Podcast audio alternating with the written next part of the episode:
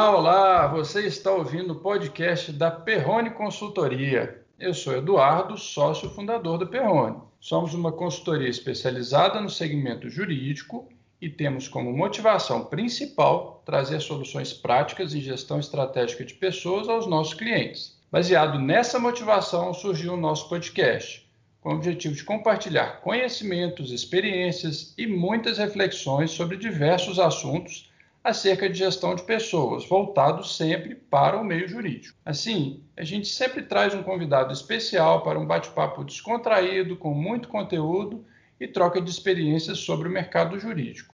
E hoje estou aqui com os meus amigos Leonardo Toco, com mais de 20 anos de carreira, expert em transformação digital, membro da B2L e que respira inovação junto com Leandro Gonzalez, gerente jurídico do Banco Itaú, Scrum Master e idealizador do primeiro escritório jurídico em Scrum. Realmente os dois eles estão inovando. A gente escuta muito sempre dessa da, da nova linguagem, da nova tendência, da busca pelo pensamento é, disruptivo, né? mas a gente ainda tem muita dificuldade de ver casos práticos acontecendo.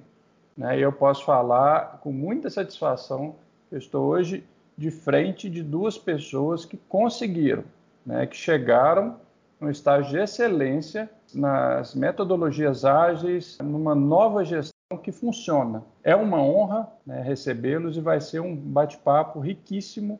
Eu estou ansioso para a gente começar.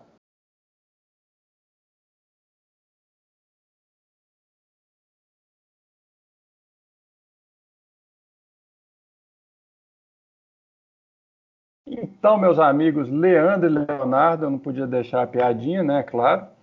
Todos falam de transformação digital, né? Mas o que é isso na prática? O que são as metodologias ágeis, o Scrum, o Kanban? Queria que vocês contextualizassem para a gente é, o que é isso de verdade na realidade. Oi, Eduardo, Leonardo por aqui. É um prazer estar com vocês conversando sobre isso. Na minha, na minha cabeça, transformação digital é quando você repensa toda a empresa ou toda a tua área. É, esse nome transformação digital é, complica um pouquinho, porque todo mundo acha que se trata de tecnologia, mas ele é amparado ou suportado pela tecnologia, mas é você repensar a maneira que você trabalha, ou seja, você mapear os teus fluxos de trabalho e ver como é que você pode tirar o desperdício que você tem, ver como é que você troca a maneira como você gerencia as pessoas, e aí está a transformação é, é, ágil que a gente sempre fala, que o Leandro vai comentar é, mais à frente, tem a parte de dados. Então, na verdade, transformação digital é você repensar todo o teu modelo corporativo e quando você começar a restabelecer os novos processos, a nova maneira de, de operar, você vai amparar em cima de tecnologia, né? E transformação ágil, que de novo está dentro da transformação digital, é você repensar os modelos de, gestão, né? Que é o que o, imagino que o Leandro vai comentar bastante sobre isso, que é o grande case que o Leandro fez no Itaú e, e que a gente está é, disseminando o conhecimento do Scrum e Kanban. Muito bem colocado. Transformação digital tem uma confusão Transformação digital não é digitalizar as coisas ou colocar todo mundo para trabalhar num app. Transformação digital é uma mudança de cultura. Cultura da forma como a gente encara a forma de entregar, de produzir valor e de trabalhar. Para isso, criou-se a agilidade. As estruturas que permitem que se trabalhe de uma outra forma que não a forma do início do século XX.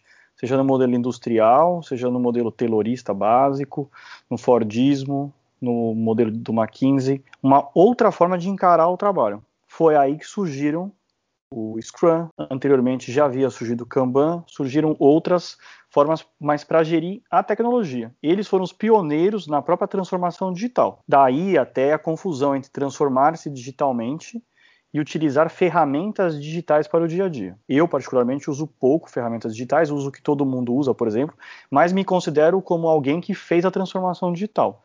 Eu não uso nada ultra diferente do que outras pessoas usam. Respondendo mais especificamente sua pergunta, o ágil é um grande guarda-chuva que engloba diversas formas de trabalhar, Dentre elas, a mais popular do mundo da TI e hoje entram no mundo das finanças, no mundo do RH, no meu caso, no mundo do jurídico, entram em grandes corporações, grandes bancos no exterior, empresas como a Saab, que faz avião, que é o Scrum e o Kanban.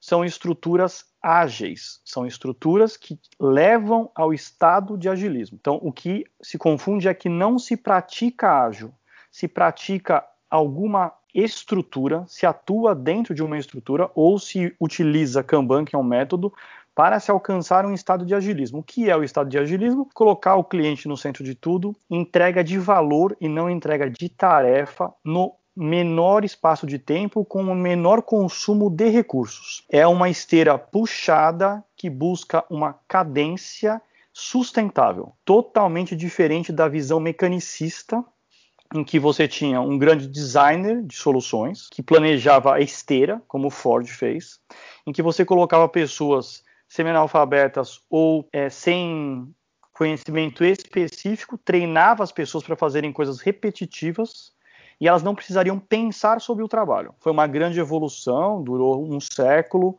transformou a economia do mundo capitalista e o mundo em geral, mas ela não se adequa ao mundo de hoje e não se adequava a essa visão mecanicista, visão um waterfall da vida. Se eu fizer A, depois B, eu chego em C. Essa visão hoje não é verdadeira. E a gente está ainda vivendo uma pandemia que prova que você pode dormir no dia 16 de março e acordar no dia 17 com todo mundo preso dentro de casa. Os seus planos, os seus projetos foram por água abaixo e você precisa de flexibilidade. As estruturas pré-agilismo são estruturas rígidas, não orgânicas e não flexíveis. O agilismo é uma estrutura flexível que toma a forma do seu problema. Você encara os seus problemas com base na realidade em tiros curtos. Então são o Scrum é uma estrutura o Kanban é um método de trabalho, os dois, na minha opinião, são complementares. O Kanban ele tem uma capacidade de dar transparência, que é algo que falta em quase todos os ambientes de trabalho, o que todo mundo faz, o que todo mundo está fazendo, o que todo mundo tem por fazer, quais são os grandes objetivos, quais são as tarefas que temos que cumprir, qual o valor que pretendemos integrar. E o Scrum é a estrutura básica de trabalho do agilismo hoje em 85% das empresas que usam ágil. Ele é o que dá a capacidade para que você possa implantar infinitas teorias que existem no mercado e eu costumo dar um único exemplo para mostrar. A teoria mais famosa de Harvard dos últimos anos foi inteligência emocional. Não há um cidadão que discuta a importância da inteligência emocional. Empatia, habilidade social, autoconhecimento, autocontrole. Todo mundo sabe que isso é importante. Como se aplica? Você treina todo o seu time? Você treina toda a sua empresa para que todo mundo tenha empatia, habilidade social, todo mundo tenha autocontrole, autoconhecimento? Qual, qual é, é o case de sucesso da implantação de inteligência emocional? Eu não conheço alguma empresa que tenha feito um grande trabalho e falou: mudei minha empresa, mudei faturamento, aumentei produção, melhorei satisfação de cliente, melhorei satisfação de empregado, pivotei, me transformei graças à inteligência emocional. Não. Por quê? Porque você vai, treina as pessoas, mas não dá condição para que elas apliquem isso no dia a dia, porque não há lucidez, o problema não surgiu. Você estudou isso em teoria. Quando eu fiz direito, eu aprendi um monte de coisa. Só que quando eu fui trabalhar, eu descobri o problema e fui resgatar algum tipo de conhecimento que eu tinha. Mas tive que estudar novamente. Você não, não tem como você treinar as pessoas o tempo inteiro para algum assunto que você reputa importante. Se você tiver uma estrutura que permite a reflexão, a inspeção e adaptação do seu trabalho, como a estrutura Scrum, por exemplo, permite, ou mesmo o Kanban, aí sim, eu e o Eduardo, a gente vai estar conversando, e eu, como o Scrum Master, por exemplo, vou perceber que ele não tem uma grande empatia com o time. Então eu falei, Eduardo, você gostaria de estudar comigo um pouco de inteligência emocional para a gente entender os conceitos? Que eu acho que aí você vai encaixar todo esse seu conhecimento no seu time? Que bom, então é conhecimento por demanda. Significa que você precisa chegar sem saber nada? Não. Todo mundo tem seu histórico, estudou muito, todo mundo já fez faculdade durante quatro, cinco anos, em direito, cinco anos, especialização, mestrado, doutorado, leu muito, viveu muito, tem família, tem criatividade, leva essa bagagem com ele. Mas no ambiente de trabalho, a gente tem que aprender muito mais coisas do que aquela nossa única profissão. E aí você precisa de uma estrutura que potencialize o aprendizado holístico. Não dá para saber só direito do trabalho, como meus advogados nós somos contencioso trabalhista. Não dá para saber só direito do trabalho, os advogados têm conhecimento de gestão de risco, têm conhecimento de precificação, avaliação, eles precisam lidar com o poder judiciário, com clientes. Então é uma visão muito mais rica do ambiente de trabalho. O ambiente de trabalho como um ecossistema muito complexo que lide com a complexidade. Então surgiram as estruturas ágeis que permitem que o seu trabalho flua tranquilamente e você consiga produzir muito mais em muito menos tempo. Essa é a visão que eu tenho, tanto de transformação digital, quanto do que é Scrum e Kanban. Leandro, fantástico, né? E é muito rico escutar você falando, porque uma questão que a gente estava conversando bastante, né? Hoje se fala muito em metodologias ágeis, nos conceitos, é algo que está em voga, é, que tem diversos é, eventos a respeito, mas quando a gente olha e realmente busca quem conseguiu implementar na prática, Infelizmente, os casos ainda são muito pequenos, são muito poucos, são muito escassos. É, ainda tem-se muita vontade, pouca prática realmente, pouco, poucos cases de sucesso. E o seu caso representa o primeiro escritório jurídico ágil, né, trabalhando em Scrum. Como é que foi isso? Como é que você implementou? Quais foram os principais obstáculos que você vê, principalmente na área jurídica, e que você enfrentou no Itaú como gerente jurídico trabalhista, como gerente jurídico, né, de modo geral, para a implantação das metodologias ágeis? Como é que foi essa implementação no Itaú? O que te motivou para buscar esse caminho? E, por último, quais foram os benefícios para a equipe e os resultados para o banco em geral? Bom, o ágil, eu tenho certeza que está na moda, porque é muito difícil você passar alguma uma hora sem uma rede social como o LinkedIn é, e não ver algum posting que pelo menos mencione essa agilidade. O meu diagnóstico é porque o sistema ou as formas como nós trabalhamos hoje, em qualquer área, eu falo mais especificamente do direito porque é onde eu atuo. Mas assim, já saturou. As empresas não estão conseguindo crescer da forma como queriam, os ambientes são tóxicos, o trabalho tem sido chato, as pessoas procuram um outro emprego constantemente. Se você fez a, a pesquisa, a última pesquisa de 2017 de engajamento, deu que 85% das pessoas não estão engajadas. Ou seja, 15% da força de trabalho mundial não tem engajamento. A pessoa vai trabalhar só porque ela recebe um salário ou ela precisa do dinheiro, ela é obrigada. 15% das pessoas estão ativamente desengajadas, elas estão falando mal da empresa, elas estão atrapalhando os coleguinhas de trabalho. Então, chegamos num momento em que, assim, você contrata um craque, você contrata o Zidane para trabalhar para você, coloca ele num ambiente poluído, tóxico, e ele não consegue produzir 10% do que ele gostaria e ainda começa a falar mal da sua empresa porque ele começa a detestar a vida dele. Como chegou num ponto de saturação, hiperconectividade, hipercompetitividade. O mundo hoje, a comunicação atravessa a Terra em uma fração de segundo. Todo mundo sabe tudo. Os diferenciais competitivos hoje são copiáveis muito rapidamente. O que não se copia é a cultura. Então, tanto que se fala da agilidade é porque estão buscando algo para fazer diferente. Qual é o grande problema? O grande problema é que as pessoas não sabem o que é agilidade. Na TI, utiliza-se agilidade com muita naturalidade, ela já está incutida na forma de trabalho dos times. Mas fora da TI é uma nova linguagem. A TI tem a sua própria linguagem não só em relação à agilidade, tem sua própria linguagem, sua própria cultura, seu modo de trabalho que já remonta a 30 anos. Fora da TI, tentar trazer sem tradução, sem interpretação, o que eles fazem para o cotidiano de jurídico, de RH, de finanças, seja lá do que for, de um, de entendimento qualquer, é muito difícil, porque o programador entende do que ele faz, o advogado entende do que ele faz. Tem pontos de contato Sim, são seres humanos, trabalham em, na, na, empreitada de algo, mas não é simples a tradução. Então, o, o último livro da Harvard Business Editora, professores MBAs de Harvard escreveram um livro, eles têm patrocinado no mundo todo. O primeiro grande diagnóstico que ele faz: conversei com diversos CEOs e C-level em geral do mundo da consultoria deles e perguntei sobre agilidade. Todos gostariam de fazer agilidade, muitos estão tentando fazer agilidade. Quando eu perguntei, vocês conhecem sobre agilidade? 85%, eu acho que essa foi a resposta. Não, não conhecem sobre agilidade. Então tem um desejo, por quê? Porque do jeito que tá, tá difícil. Mas eu não conheço essa tal de agilidade, mas eu vou falar sobre ela também, porque eu preciso ser mais ágil. E aí eu entendo que seja ser mais rápido, menos burocrático, mais descolado, mais casual, mais home office, mais seja lá o que for. Não é bem isso que é agilidade. Como eu disse, agilidade é uma nova forma de encarar o trabalho, entregar mais valor em menos tempo e não considerar o trabalho, a tarefa, como um fim em si mesmo. Você faz parte de um empreendimento e você é um ser humano. Por que, que eu fui buscar agilidade? Porque eu me senti incompetente no desafio que eu tinha para enfrentar. A resposta parece dura, mas é a pura verdade. Eu assumi uma nova área, absolutamente atípica em relação àquilo que eu fazia. Eu era um gestor, comando e controle, desses que é o advogado, que subiu na carreira como profissional técnico, na técnica jurídica, conhecia de direito. Fui promovido para ser gestor de uma área que precisava do conhecimento que eu tinha e eu tentava me replicar nas pessoas, ensinando o que eu sabia para elas, revisando tudo, corrigindo tudo. Eu era o centro do universo da área, no sentido de tudo convergia para mim para que pudesse ser aprovado.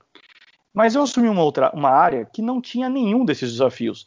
Era uma área espalhada por quatro estados, com uma dispersão dentro do estado, por exemplo, em São Paulo tem três fóruns com diversos tipos de atividades, defesa, recurso e audiências. Eu não tinha acesso aos meus advogados, eu não conversava com eles porque cada um estava num canto. Eu estava na Barra Funda, então eu presumia que alguém estava na Zona Sul. Se eu fosse para a Zona Sul e a pessoa não estivesse lá, eu presumia que ela estava na, em outro local. Se eu fosse para outro local, eu presumia que a pessoa tinha desaparecido, porque eu não encontrava as pessoas. Então, eu, é, assim, o que eu sabia de gestão, que era ser o líder técnico, centralizador, que tinha a solução para todos os problemas, morreu no primeiro dia. Primeiro, eu não sou especialista em direito do trabalho, eu aprendi direito do trabalho com os meus advogados. Eu sou especialista em direito constitucional, em direito processual, mercado financeiro de capitais, mas não trabalhista. Então eu já tinha um gap. Eu precisaria aprender direito do trabalho para poder ser o guru deles. Muito difícil. Tem gente com 20 anos de carreira ali. Precisaria ser muito arrogante para pensar isso. Segundo, se eu fosse aplicar o modelo tradicional, eu ia conseguir gerir 5% da minha área, porque os outros 95% iam estar espalhados trabalhando com autonomia. Eu fui estudar e descobri que existiam outras formas de gerir para o nosso novo século, para os novos, para os novos problemas que a gente tem. Comecei como pessoa, os leigos têm feito em geral, buscando conhecimento. Eu tive para mim que aquela era a minha solução. Comecei a fazer interpretações do que seria para o dia a dia. Estudei muito, muito, muito, fui aplicando, testando. Eu usei a própria teoria do Scrum, que é fazer pequenos experimentos de curtos, de ciclo curto, analisando se a sua hipótese e não se a sua solução, a hipótese está correta, se ela se comprova com evidências práticas no dia a dia, se ela traria resultado ou não. Eu fui fazendo isso semana a semana, sem uma estrutura ainda formal, porque eu fui aprendendo. Até que finalmente eu recebi toda a área, então minha área dobrou de tamanho, e aí eu tomei a decisão que naquele momento nós deveríamos trabalhar em Scrum. Nós não, não usamos o Scrum para um projeto específico nós não usamos o Scrum para uma semana específica, para um desafio específico. Nós trabalhamos em uma estrutura Scrum. Nosso chassi é o Scrum. O que a gente coloca sobre ele, se é um R8 ou se é um, um, um carro popular, aí é uma decisão nossa. Mas a nossa estrutura está apta a receber uma Bugatti Veyron, se a gente conseguir entregar. Quando? Eu não sei, a gente vai trabalhar no dia a dia.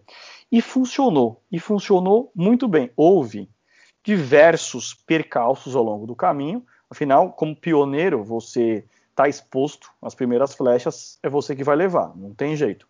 A gente errou, mas a gente errou junto. Construímos times robustos, fortes, saudáveis. As pessoas evoluíram muito ao longo dos anos.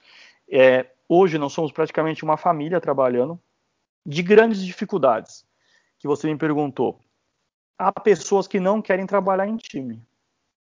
Quando eu digo time, para quem não está acostumado ainda com, com como é um, um, vida de um agilista, time é time, time é família, todo, o trabalho é de um só. Time é como se fosse um esporte coletivo, não dá para você, é futsal. Não dá para você ficar sentadinho ali no canto olhando o jogo, porque seu time vai jogar com um a menos. Então a tarefa é de todo mundo. Gol de goleiro também vale. Tem gente que não gosta, tem gente que gosta de trabalhar em, em pseudo-equipes. Eu trabalho no time do Eduardo, do Léo, só que assim, eu faço o meu, ele faz o dele, quando eu termino o meu, eu vou embora e é isso aí. Boa sorte para você. Se publicou 10 prazos para o Eduardo, enfim, são 10 recursos que ele vai ter que fazer e o meu não publicou nada, logo posso ir embora. O nosso time trabalha junto. Tem gente que não gosta. Tem gente que não gosta. Tem gente que tem a síndrome do super-herói, que gosta de, de resolver grandes problemas sozinho e brilhar. No, na, numa estrutura ágil, o time é a grande estrela. Por quê? Porque não tem bola de ouro de time rebaixado. O nosso time tenta ser sempre um time espetacular. Nós buscamos a maestria todos os dias. Disso decorre o brilho de cada um dentro dos times. As pessoas naturalmente se sobressaem pela forma como se comportam com os times, pela forma como se comportam com os pares, pela forma como trabalham coletivamente, porque é como se fosse um esporte coletivo. O trabalho se torna lúdico. Mas há sim aquelas pessoas que não querem trabalhar em equipe, que não têm eventualmente autocontrole, que não têm empatia, não têm habilidade social, não querem desenvolver. E no mercado, porque ainda somos a exceção, há diversas oportunidades. E ok Há também outros conflitos que são naturais, que é o ritmo de trabalho. O nosso ritmo de trabalho, por buscar uma entrega de valor muito rápido, ou seja, eu pego o, o mais importante que eu tenho para fazer e entrego muito rapidamente, sem perfumaria, sem grandes periféricos. Não é o tempo de uma burocracia normal. Uma empresa, às vezes você demora meses para decidir o que fazer. Nós temos um planning uma vez por semana em alguns times, uma vez a cada 15 dias, uma sessão de planejamento.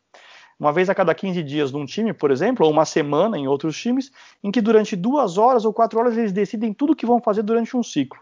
Então, pensando em 15 times, durante quatro horas meus times se reúnem, decidem tudo o que vão fazer ao longo de 15 dias, que é conhecido naquele momento, cientes de que eles vão ter errado uma boa parte, de que vão precisar alterar o planejamento, o plano não é válido, o plano não é o terreno, o plano é aquilo que eu conheço nesse momento e vão trabalhar. Outras áreas têm planejamento de seis meses, quatro meses. Então, você, dependendo do, de quem você trabalha, você precisa de uma resposta rápida, você não terá.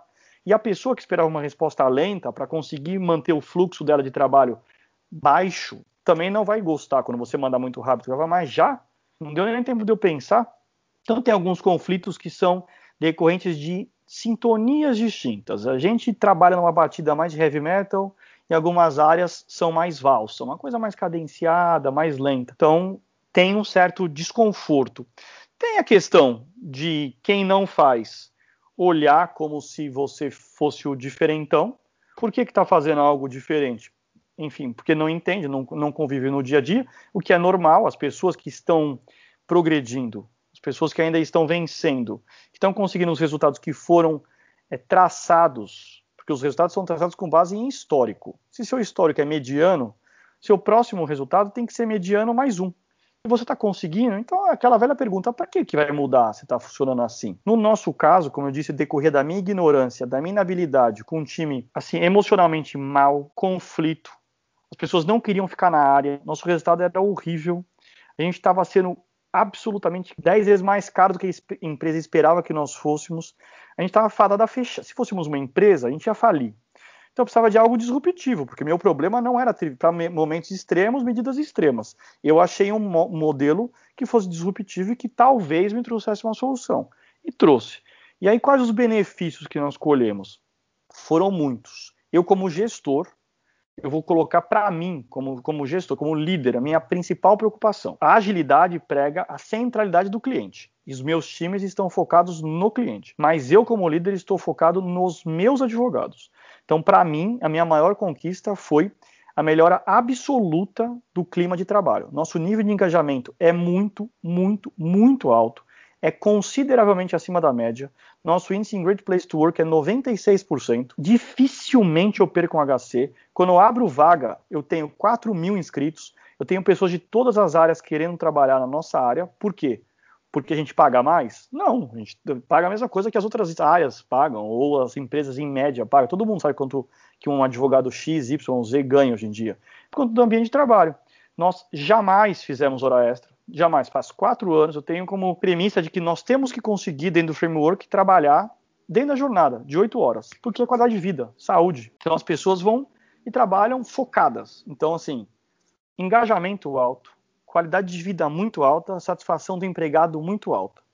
Eu estou apoiado pelo estudo da McKinsey, que analisou as empresas que aplicam agilidade junto com o Scrum Org e viu que há entre 30% e 40%, se eu não estou enganado, 30% e 40%, de melhora de satisfação do funcionário. Então, isso para mim foi o primeiro ponto que gratificante. Eu já recebi feedbacks emocionados de pessoas que sentiram que a carreira foi transformada.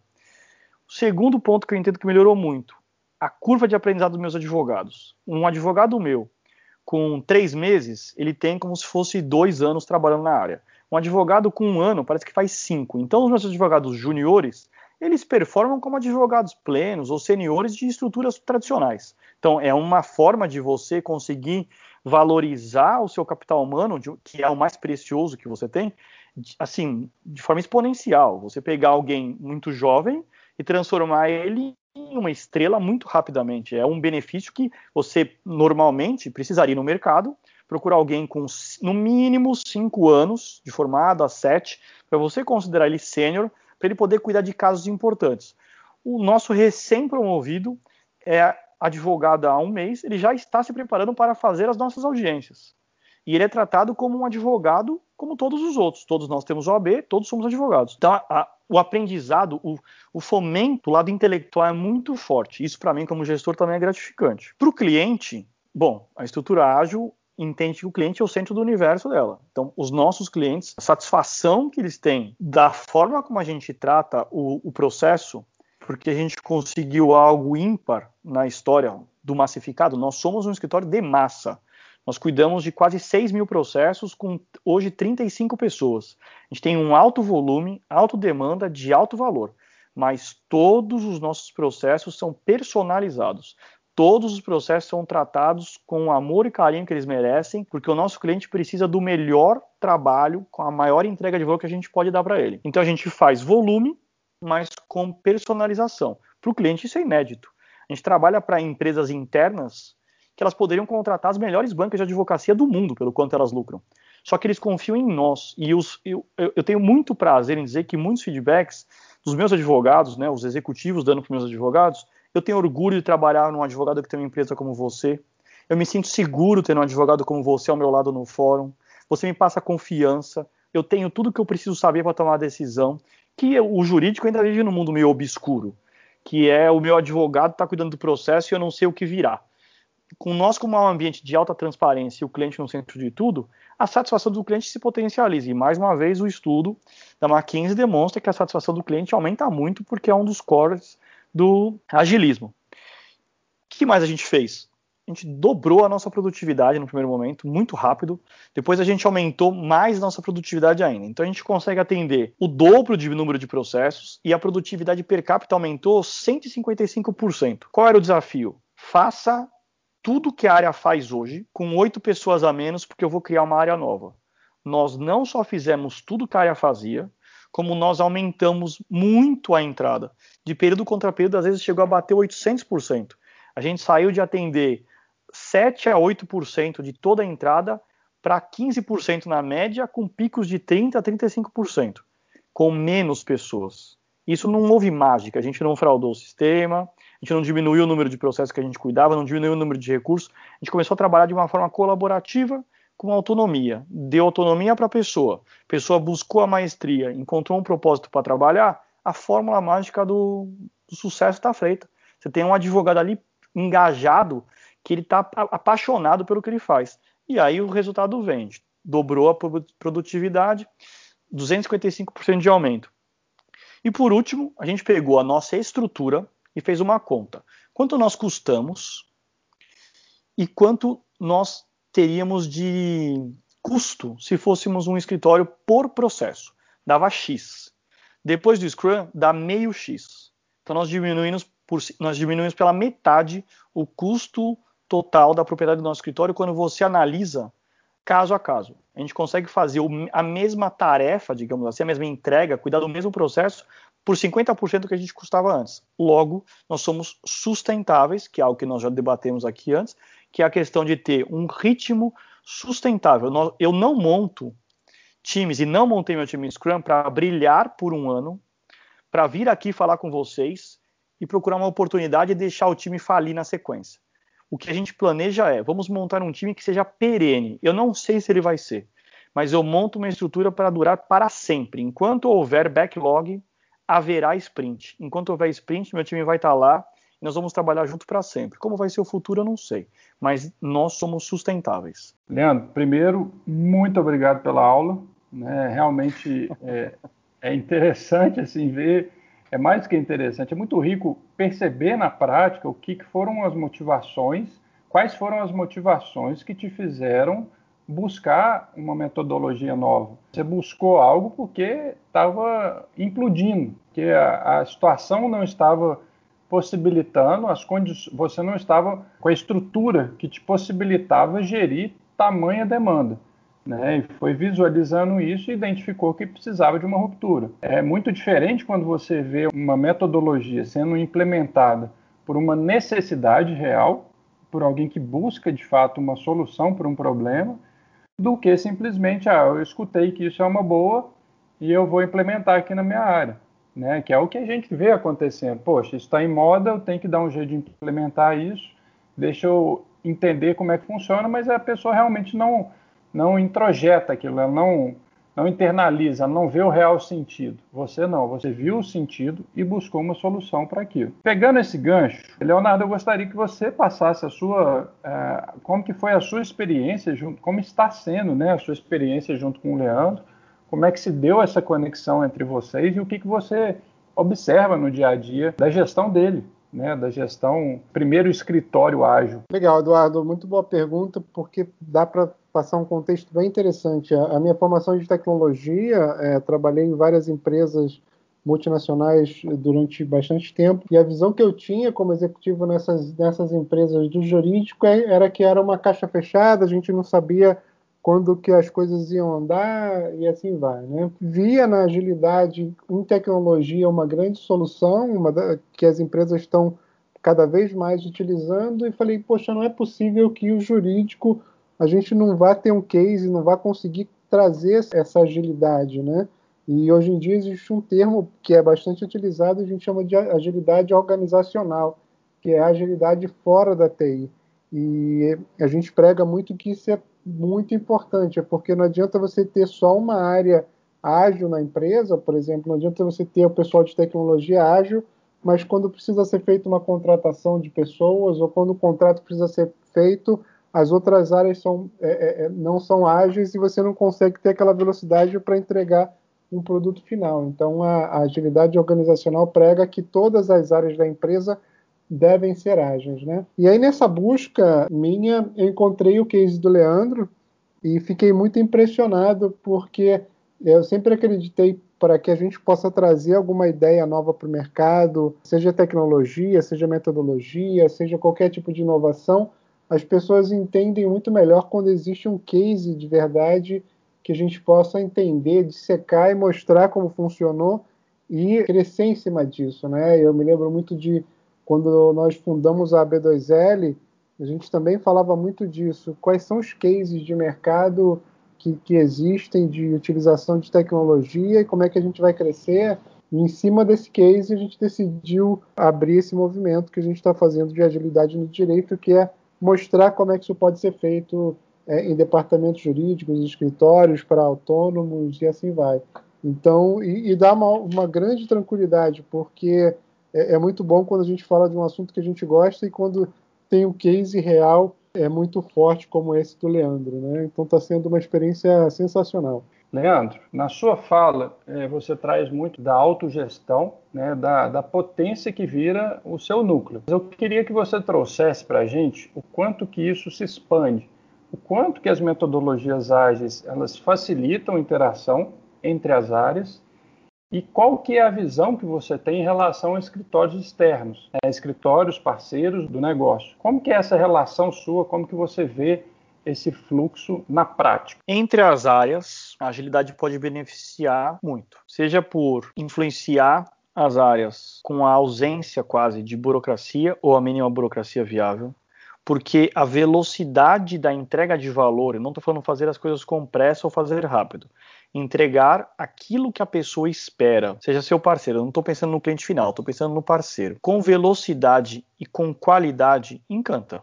e desperta a curiosidade. Isso influencia um, uma relação que não é de soma zero. Para que você possa ganhar, eu tenho que perder ou vice-versa. A gente estabelece um regime de pessoas cooperando e não competindo, especialmente tendo uma empresa que é como deveria acontecer. A gente sabe que pela natureza da burocracia, que foi a forma como as empresas ao longo do século se organizaram, seria do Max Weber falando da, da burocracia, existe, está aí, todo mundo fala mal, mas ninguém elimina ela ainda. Existe dentro da burocracia relações que são tensas. Eu tenho os meus objetivos, tanto pessoais quanto organizacionais, e você tem o seu objetivo pessoal e organizacional. E às vezes estamos em conflito, muito embora nosso cliente seja o mesmo. Então é algo que a gente precisa tratar conjuntamente. Um dos valores do Scrum, por exemplo, é o respeito, é a abertura que traduz mais normalmente como transparência. Como nós trabalhamos com transparência radical, basicamente todo mundo sabe o que nós, dentro de uma estrutura ágil, estamos fazendo, o que vamos fazer, o que fizemos. Então, isso faz com que as pessoas comecem a olhar e compreender o nosso dia a dia, as nossas dificuldades, as nossas dores, que não é só mais aquele, ah, tá tudo corrido, ah, aquelas respostas padrão de corpo. Como você tá? Tudo bem? É, tá sempre corrido, não sei como é que é. É algo que fica, tá tudo tranquilo, tá tudo tranquilo, tá, tá no backlog, tá tudo andando, só tem esse gargalo gargalo aqui, ó, que tá no Kanban, tá vendo? O gargalo tá lá na sua área. Ah, e aí a gente começa a sair da crítica pura, que é destrutiva, para elementos que demonstram que há alguns pontos na organização que poderiam ser melhorados. A necessidade que eu tenho de remover impedimentos para o meu time poder fluir, ela faz com que eu precise interagir com as demais áreas e elas, eventualmente, ao resolver o meu impedimento, resolvem impedimentos estruturais de toda a empresa. Toda a empresa. Então, eu dou um exemplo na comunicação. Dentro do nosso time, então, dentro da minha estrutura, eu mando cinco e-mails por semana. Isso não é o normal. As pessoas se comunicam por e-mail. Então, o que a gente tem como adotado como prática nosso time com as demais áreas? Pessoalidade. As pessoas conversam. Por que, que eu vou escrever um e-mail durante meia hora burocrático, que o cara não vai entender nada às vezes, ou vai ficar lá embaixo na caixa postal dele, se eu posso, com 45 segundos do tempo dele, resolver o meu problema ou resolver o problema dele, baseado nos valores do Scrum? Respeito, o cara tem uma outra forma de pensar a vida, de outra forma de pensar o trabalho, ele não é agilista. Então tudo bem, tenta entender qual dele e como que você vai sair ganhando, uma visão empática do trabalho. Porque também um dos fundamentos do Scrum é criar um time psicologicamente seguro. Não dá para ter um time psicologicamente seguro se você vive em guerra com o seu time com, os, com as outras áreas, porque seria antitético. Então você precisa criar um ambiente organizacional positivo. E todo agilista, ele é evangelizador. Ele quer que o outro cara seja ágil também. Então, as trocas, todo mundo se interessa. Então, é, como é que vocês fazem? O que, que é esse quadro cheio de post-it? Vocês estão brincando de montar quebra-cabeça? E aí, como é lúdico o trabalho, a gente se diverte trabalhando, isso vai despertando, vai dinamizando o dia a dia e a gente gradativamente, não é nada que acontece da noite para o dia, a gente vai ajudando a empresa a se tornar menos burocrática, se tornar mais célere, se tornar mais reflexiva, entregar as coisas com mais baseadas em evidência, hipóteses testadas, do que grandes planos que nunca se concretizam na vida real. Então, isso em relação aos pares, eu acredito que qualquer núcleo de agilidade pode ser oprimido pela empresa, mas também pode influenciar a empresa a se transformar. Aí depende dos líderes, depende da força do time, da importância que ele tem dentro da empresa, tem históricos de sucesso, tem históricos de fracasso, como em qualquer coisa da vida. Com os terceiros, eu tenho uma visão não ortodoxa sobre como o relacionamento deveria ser com os terceiros. Eu já fui gestor demassificado, que terceirizava tudo. Eu tinha uma outra visão da vida, eu tinha começado meus estudos de agilidade muito perfunctoriamente, que era assim, estudo, lido um livro, é, é, o meu estudo, na verdade. Tinha lido um livro, sabia alguma coisa, mas não era agilista. Logo, era um, um gestor tradicional. Sei das dores dos escritórios basicamente, se eu fosse o advogado, o diretor jurídico, o superintendente, o gerente, o coordenador da empresa, ou seja, o que terceiriza, contrataria um advogado externo, o escritório X, o escritório Eduardo Perrone Advogados Associados, ia falar, ó, oh, eu quero que você faça isso, isso, isso, isso, isso. Beleza, entendi. Você quer que eu defenda você aqui nos casos do Jack? que eu defendo as suas ações trabalhistas, que eu te faço parecer isso. Mas eu quero que você faça desse jeito, nesse formato. Vai ter que ser o Word Arial 10, com espaçamento 1, paragrafação 1,5, que você manda desse jeito e você vai ter que fazer, ó, formulário. É todo dia esse formulário aqui. Final do dia, eu quero que você me ligue passando o relatório completo tudo que você fez. Meu sistema é aqui, ó, 200 GB de documento todos os dias tem que passar. O que acontece? O terceirizado, ele tem que montar duas estruturas. Uma para atender o problema verdadeiro que é o processo, que é a consulta, quem ir para o judiciário, quer fazer audiência. O outro que é a burocracia que criaram para ele comprovar que ele está fazendo exatamente o que mandaram ele fazer. Eu não vejo que esta é a melhor forma de trabalhar, porque é um desperdício. Você está contratando um especialista num assunto e você está fazendo com que ele trabalhe do seu jeito. Você está desperdiçando dinheiro. Porque contrata alguém muito generalista, alguém que é, é preço vil, e determina como ele faz. Fica, um sistema medieval quase, porque fica uma relação tensa. O, o, cara não consegue produzir e o outro não tem um resultado. Se você for procurar os feedbacks sobre a atuação dos terceirizados, parece que não tem ninguém bom no mercado, sendo que todo mundo tem qualificação igual ou melhor do que aqueles que estão contratando, por exemplo. Então a visão que eu tenho é: eu vou contratar um escritório que é o especialista. Eu vou estabelecer com ele uma relação, o manifesto AGE, inclusive, fala relação entre pessoas, mais importante do que negociação de contrato, é a interação, é tratar como tem que ser feitas as coisas. Falou, oh, amigo, nós somos advogados, logo somos iguais, só que eu estou te contratando e eu quero um serviço bom. Ok, eu sou fornecedor, quero te prestar um serviço bom. O que eu preciso é disso, processo X. Ok, consulta, etc. Meu requisito de qualidade é esse. Esses são os tipos de processo que eu espero ganhar, esse é o tipo de resposta e velocidade que eu espero receber. Como você vai fazer? Imagino que eu estou te contratando porque você é o especialista. Eu, quando eu contrato alguém para fazer um serviço especializado, né, ou um personal trainer, eu, eu presumo que ele manja mais do que eu de treinamento. Afinal, eu estou contratando ele para me ajudar a treinar. Eu não vou explicar para ele como é que ele tem que me ajudar. Então, beleza, contratei o especialista e falei: ó, esse é o meu requisito que no Scrum chama Definition of Done. Essa é a minha definição de prontos. Requisitos para você atender em qualidade e quantidade. Ok. Como você vai fazer? Aí é um problema seu. Você é o especialista. Eu vou monitorar normal. Eu vou usar KPI ou QR, eu vou analisar a sua atuação e vou atuar como um facilitador. Diga-me qual é o seu impedimento que eu vou fazer com que a organização o remova. Isso no Scrum se chama Scrum Master.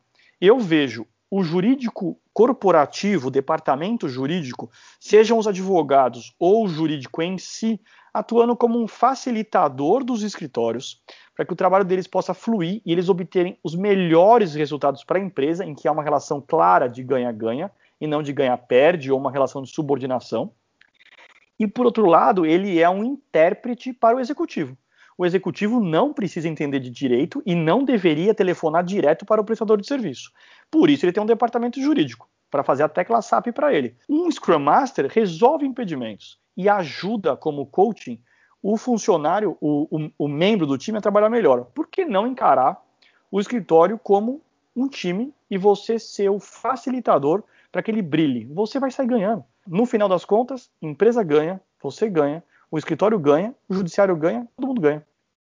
Leandro, perfeito isso, e eu te falo que é uma visão bastante inovadora, tá? muito, muito interessante. Posso falar com propriedade assim que essa fala sua, essa visão realmente de respeitar o, o parceiro na particularidade dele, no potencial dele, é algo brilhante, que a gente, não que não vê acontecendo, mas não é o discurso mais, mais usual.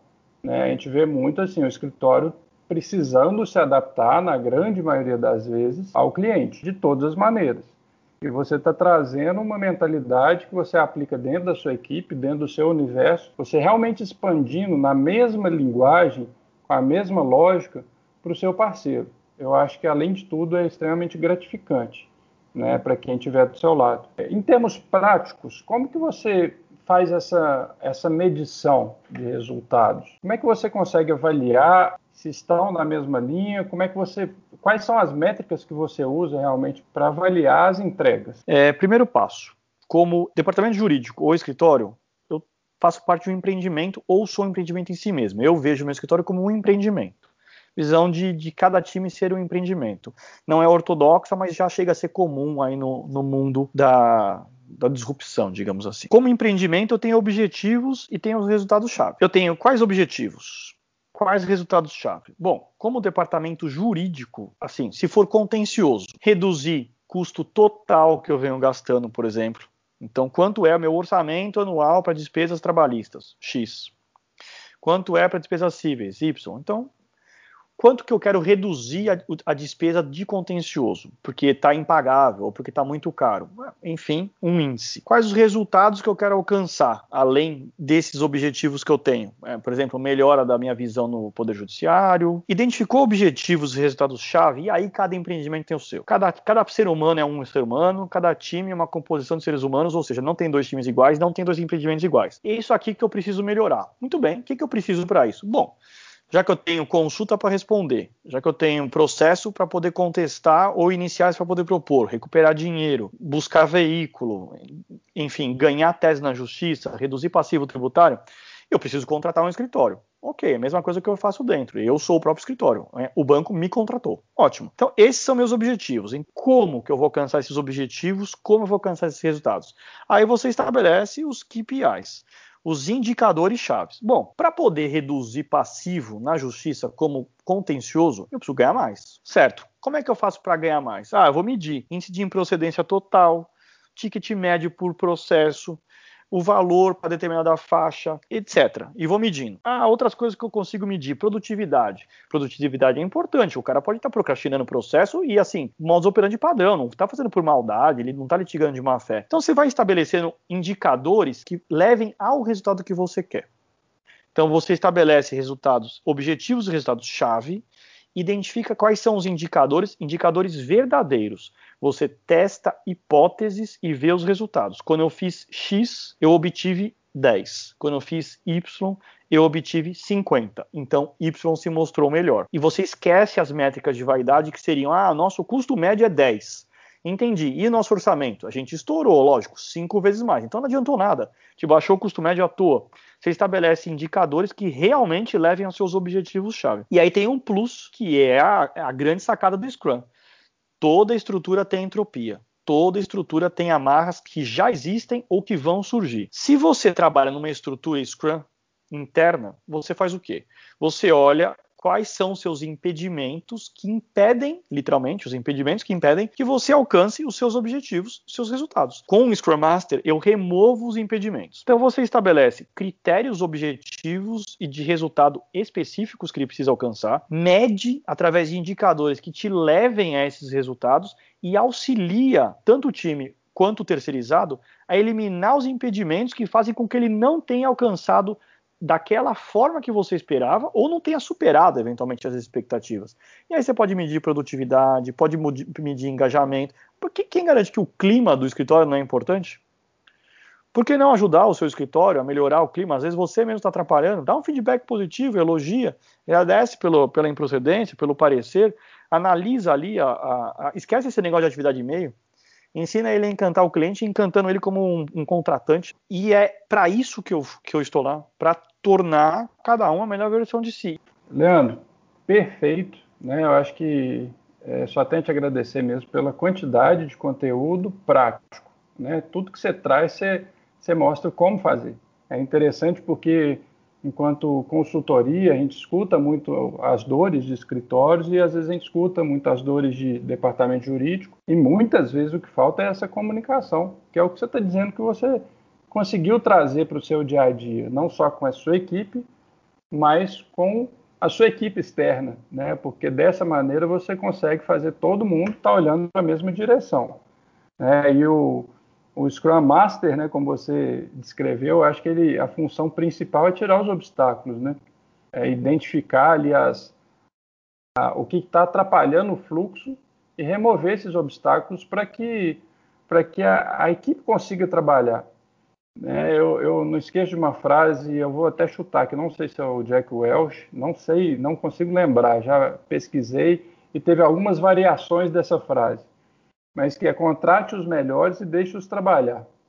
É, é, é, tem esse lema e é o que você traz, né? Você monta uma equipe de excelência e quer deixá-los trabalhar, ou seja, ter ferramentas para eles, faça com que o ambiente permita com que a entrega deles seja, com que a entrega deles aconteça, né, da forma mais eficiente.